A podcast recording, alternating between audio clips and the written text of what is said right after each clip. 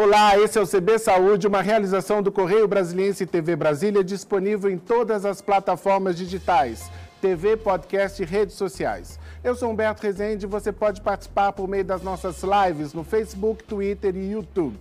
A gente bate um papo hoje com o presidente da Sociedade Beneficente Israelita Brasileira, Albert Einstein, Dr. Sidney Kleiner. Muito obrigado pela presença, doutor. Eu que agradeço a oportunidade e o gentil convite que vocês fizeram para falarmos um pouco aí da, da situação atual, né? Doutor, eu vou começar fazendo uma pergunta sobre o teste para detectar a Covid que o Albert Einstein desenvolveu. Quero começar por essa pergunta porque, um, parece um teste muito necessário para o país e, dois, é uma amostra da capacidade científica brasileira de desenvolver soluções quando há investimento e tudo. Mas vamos começar explicando para o espectador que talvez ainda não saiba qual é a diferença desse teste e as vantagens desse teste que foi apresentado como o primeiro teste genético do mundo para identificar o Covid. Não sei se é uma boa descrição, uma descrição correta. Aí você resumiu bem, Humberto. Na verdade, a gente, antes de tudo, eu acho que vale a pena dividir dois tipos de teste. Um que detecta a presença do vírus com o paciente e o outro que detecta se ele desenvolveu uma resposta através de anticorpos, que são os testes sorológicos, que têm hoje uma importância muito mais epidemiológica do que do diagnóstico. O padrão ouro do teste da detecção do vírus é o RT-PCR, que é um exame coletado em secreções eh, da nasofaringe e da orofaringe. Isso é feito por biologia molecular, que detecta a presença do RNA do vírus, o vírus não tem DNA, tem RNA.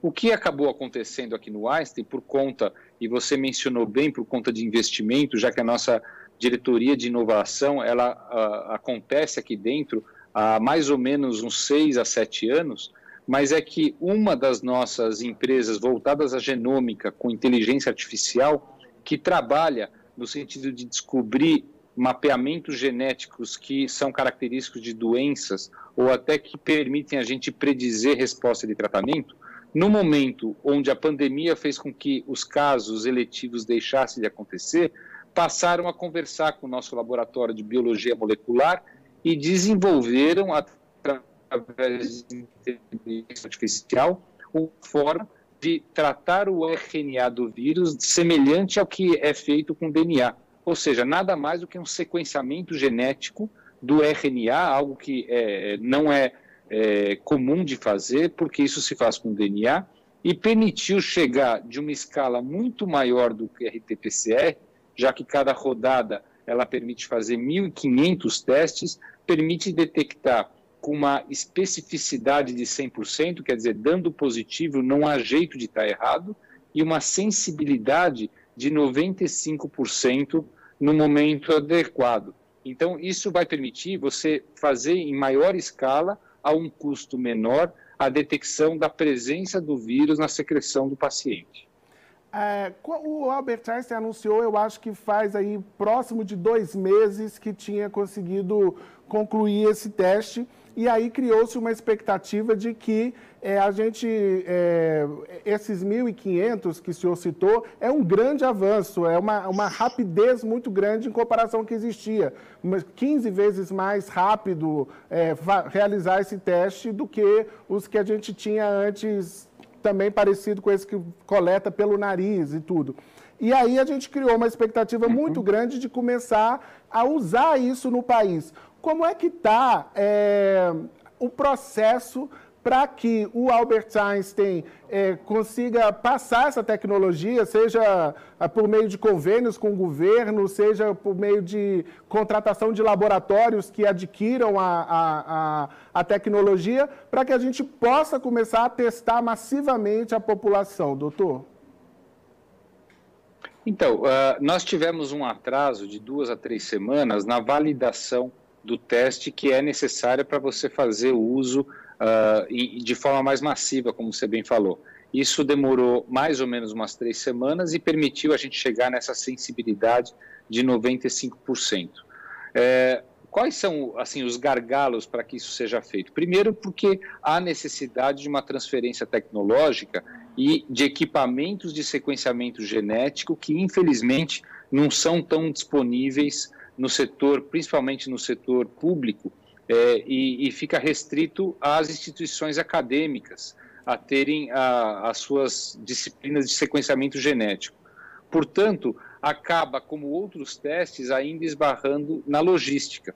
E se a gente lembrar que uma das fases da coleta é a fase de cotonete, que você tem que fazer a coleta de forma adequada em nariz e garganta, hoje é um insumo que está sendo disputado no mundo inteiro. Então, existe hoje dificuldade da obtenção também desses insumos, especialmente de forma mais massiva. E, paralelamente a isso, houve iniciativas junto ao Ministério da Saúde, uma delas que vai colocar umas centrais de testagem de PCR no Rio de Janeiro e no Ceará, que também vão permitir agregar mais uh, quantidade de exames de forma massiva. Então, hoje, a situação atual do nosso teste do NGS, que é de última geração genômica, ela está sendo utilizada já com empresas nos programas de testagens de retomada das atividades de forma segura. E isso vem sendo feito conforme a contratação dessas empresas com o nosso braço de consultoria para que essa retomada seja mais segura possível. E isso está restrito a São Paulo, doutor, ou não? Já tem em outros estados essas empresas não. atuando? Já tem em outros estados, especialmente nas empresas que estão presentes também em outros estados, além de São Paulo, né? É... E a própria, a, a, própria retomada esportiva da Federação Paulista de Futebol, que voltaram a, a ter os Jogos do Campeonato Paulista ontem, e a própria CBF, é, são parceiros deste tipo de, de retomada, utilizando-se os testes novos. É, doutor, é, a, a, a, pandemia vai mudando muito. Então, uma coisa que a gente ouviu um mês atrás, dois meses atrás, às vezes não está valendo mais é, mas quando, é, há cerca de dois meses, quando eu entrevistei alguns epidemiologistas, eles falavam, retomada é com teste em massa, a gente tem que ter uma boa ideia da, da, de como está a população, de quantas pessoas já pegaram, de quantas pessoas podem ter pegado, ir atrás das pessoas que podem ter pegado, ter uma ideia boa de como está a situação para ir reabrir com segurança ou com alguma segurança, pelo menos. É, e nesses dois meses atrás, quando eles falavam isso, era quando o Albert Einstein estava anunciando esse teste e aí parecia que ia ser uma confluência muito boa. É, olha, a gente, o Brasil conseguiu desenvolver um teste muito bom, a gente está começando a pensar retomada é, e, e, vai conseguir. Só que o que, que acontece? A gente já está falando em retomada, já está é, agindo de formas a, a retomar a economia, mas a sensação que deu é que houve gargalo, por exemplo, no teste do Albert Einstein, é, há problemas de fazer uma testagem em massa como a gente gostaria que fosse feito, mas a gente já está, ao mesmo tempo, reabrindo. A gente está errando nessa retomada, a gente errou na forma de conduzir a pandemia, ou não? A gente está conseguindo fazer uma retomada com alguma segurança? Humberto, uh, eu iria até um pouco além daquilo que você falou. Uh, no início da pandemia, as nossas, uh, a nossa falta de conhecimento permitia a gente mudar raciocínios e pensamentos, não a cada mês, a cada dia, a cada semana, a gente tinha diretrizes novas. Por exemplo, no começo achava-se que os testes sorológicos ou até os testes rápidos, eles poderiam nos dar real noção de quanta gente já se contaminou, de quanta gente já se imunizou, conforme você mesmo falou. Hoje se sabe que os anticorpos não são a principal forma de imunidade. A principal forma, cada vez mais, tem se descoberto que ela é através de um glóbulo branco específico, que é uma resposta que nós chamamos celular, que não há como dosar de forma uh, é, é massiva, de forma de teste simples. Isso é usado até como uma forma de pesquisa então, hoje, o que se sabe é que a única forma de trazer essa retomada segura é você fazer um mapeamento de quem está voltando ao para saber se ele tem ou não tem o vírus naquele momento. E a desse vírus, mesmo assintomático, você pega os contatos, família, colaboradores que estiveram junto e faz o teste para evitar que se torne, por exemplo, uma disseminação em toda a empresa. Essa é a forma de, de trazer uma retomada segura, segura para o trabalho. Nós não estamos errando, talvez o grande, é, eu não chamo de erro, mas o grande atraso é na capacidade de testagem para que você possa isolar quem está doente e mapear os contactantes para que sejam isolados também. Essa é a grande, a grande questão. E isso vai exigir investimento. Investimento nas centrais de testagem, investimento nesses novos testes e investimento das empresas que buscam trazer a retomada dos seus negócios através de um trabalho seguro é, com o teste correto. E é isso que tem que ser feito. É, doutor, agora, além dos investimentos, parece que é necessário uma grande coordenação para que o país funcione como uma engrenagem azeitada na, na condução dessa, dessa retomada, da, da, realização de testes, de ter uma ideia real e tudo. É, há dois meses atrás, é, mais ou menos, a gente mudou o ministro da Saúde é, mais uma vez. É, e na época eu vi declarações do senhor na imprensa lamentando que a gente estava mudando de ministro de novo na, na, na, no meio da pandemia. É, qual é a avaliação do senhor nesses dois meses em que a gente está com o ministro interino, Eduardo Pazuello, na, na questão de uma política nacional que, que ajude a coordenar todo esse esforço? Bom, como você bem falou, é, qualquer situação de crise, ela depende de uma liderança forte, de uma coordenação exercida por nossas lideranças. Então, os dois ministros que antecederam o atual ministro interino estavam fazendo bom trabalho e o meu lamento nessa entrevista que você leu era trocar a turbina em pleno voo. Quer dizer, na medida que estava sendo feito o enfrentamento à pandemia, a gente ter que trocar de ministro deveria ter um, uma perda do tempo até até que o novo ministro tomasse par daquilo que está acontecendo. Desde então, e até porque os governos estaduais também têm o seu poder de liderança nos seus estados, eu tenho visto que as ações têm sido feitas com uma liderança mais descentralizada em cada estado e tem sido uh, constatado aí bons trabalhos, assim como no estado de São Paulo, o estado do Rio de Janeiro, o estado de, de Minas Gerais, infelizmente relaxou o isolamento à medida que a curva ainda estava crescendo e por isso foi obrigado a retomar o isolamento para conter o avanço do número de casos.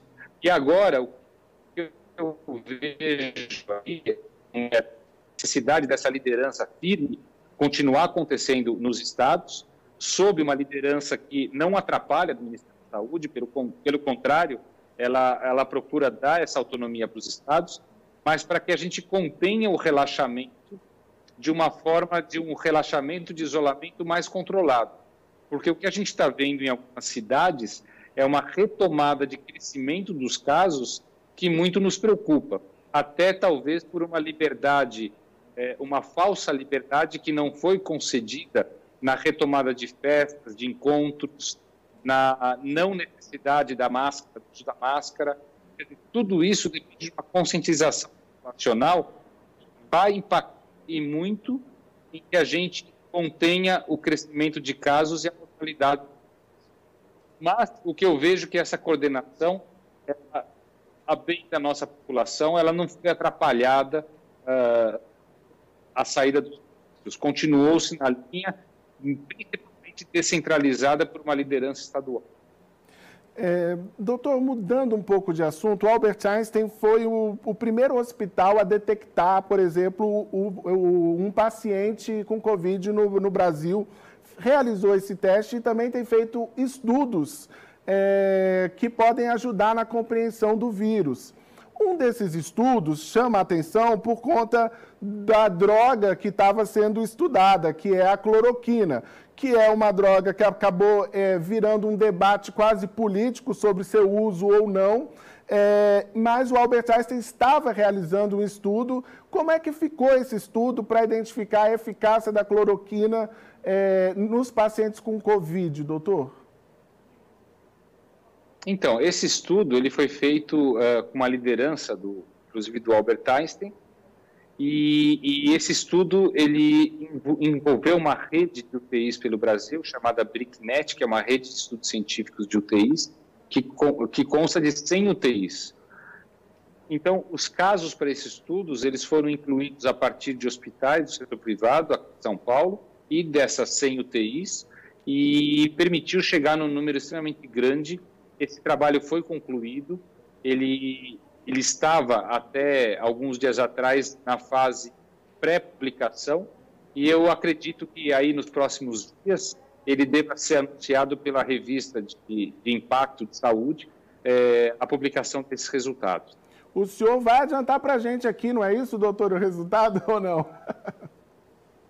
Eu, eu particularmente, para não cair nessa tentação, Humberto, eu nem fui ver qual o resultado, porque outros trabalhos, para mim, já eram suficientes para me trazer o resultado. Mas eu pedi para o nosso diretor de pesquisa nem me falar, para eu não cair em tentação nesse tipo de conversa de falar alguma coisa. Perfeito, bem compreensível, tem que seguir o rigor técnico da, do, dos estudos. É, é, doutor, é, qual, qual, é a, a, orientação do Albert Einstein sobre esse remédio? É, há um tempo atrás chegou-se a noticiar que estava proibido, o Albert Einstein fez uma nota explicando que não tinha proibido seus médicos.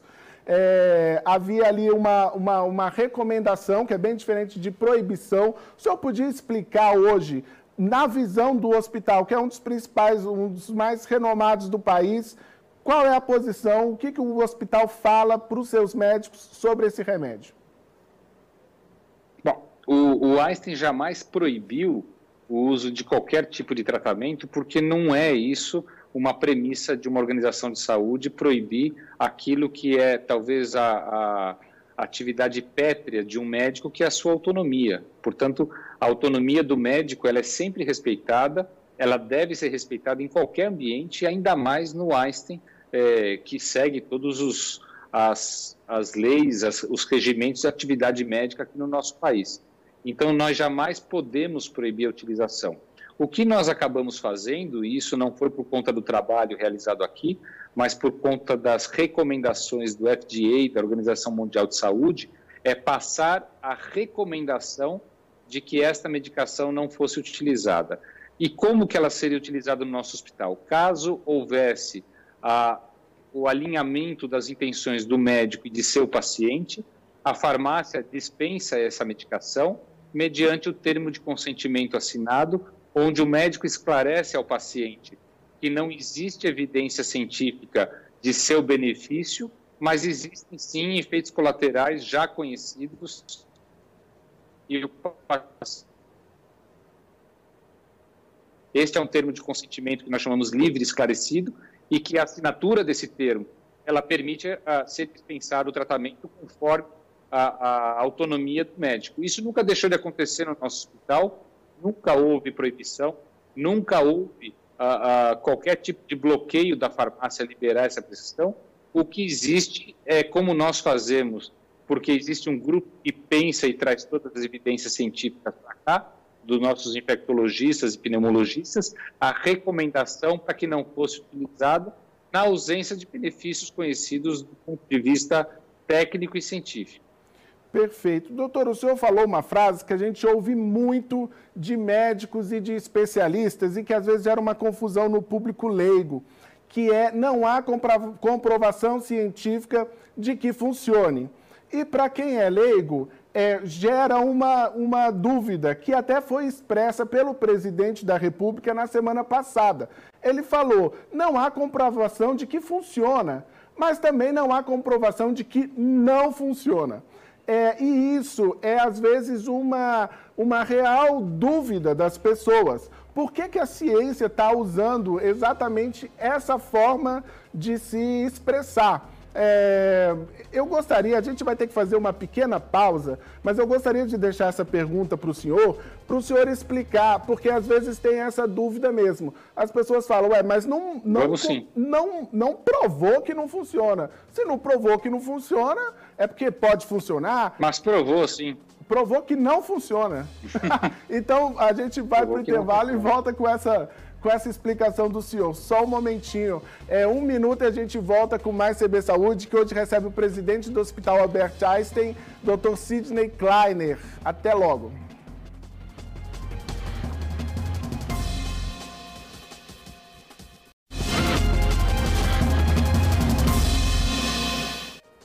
A gente volta com o segundo bloco do CB Saúde, que recebe hoje o presidente do, do Hospital Albert Einstein, Dr. Sidney Kleiner. Dr. Sidney, então, tinha deixado uma pergunta para o senhor. É, é, até baseada numa, numa confusão que se faz, que foi expressa pelo presidente Bolsonaro. A ciência não provou que há comprovação científica, mas também não provou que não há é, efeito usar a cloroquina. E o senhor me corrigiu, falou, não, Provamos sim, é, há, há, estudos que comprovaram que não funciona. Explica pra gente isso, doutor, por favor.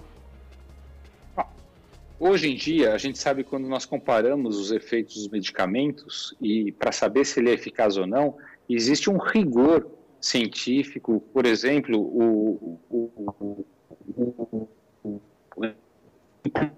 de forma randomizada no estudo, um braço que usa, um braço que não usa, sem que o pesquisador saiba quem está usando o que, isso se chama duplo cego. Então, esse rigor de um estudo que ele passa a ser feito daquele momento em diante e não olhando para trás, é o rigor científico. Trabalhos que têm um rigor científico existem e vários deles demonstraram a não eficácia no tratamento para a Covid-19 de nenhum medicamento. O único que mostrou alguma eficácia foi cortisona foi a dexametasona para pacientes mais graves. Então, é, o que existe? Existe uma série de estudos que mostram que esses tipos de imunomoduladores, esses vermífugos, não têm um papel de eficácia na cloroquina, mas tem vários estudos que mostram os seus efeitos colaterais, quer dizer, mortalidade por arritmia cardíaca, é, afecções oftalmológicas, é, em fígado, como hepatite. Isso já se conhece porque a cloroquina é usada por muito tempo em doenças reumatológicas. Então, o que, que é, define que a gente deva usar de forma é, protocolar? Que exista um benefício. Como os trabalhos mostram que o benefício não existe, por que, que eu vou correr o risco de efeitos colaterais? Então, ela está sendo usada de uma forma que nós chamamos off-label, fora da prescrição formal. E isso é igual, eu tenho comparado, eu sou cirurgião da digestiva, tenho gastroenterologia, é igual o paciente vem no consultório e me fala que melhorou da gastrite tomando chá de boldo. Ele pode melhorar da gastrite por outros motivos, mas ele pode aumentar o refluxo, porque o estômago vai estar cheio de líquido, ele vai refluir o chá de boldo. Ou tomar limão em jejum de manhã, quer dizer, não tem uma evidência que mostra que isso traz um bom efeito.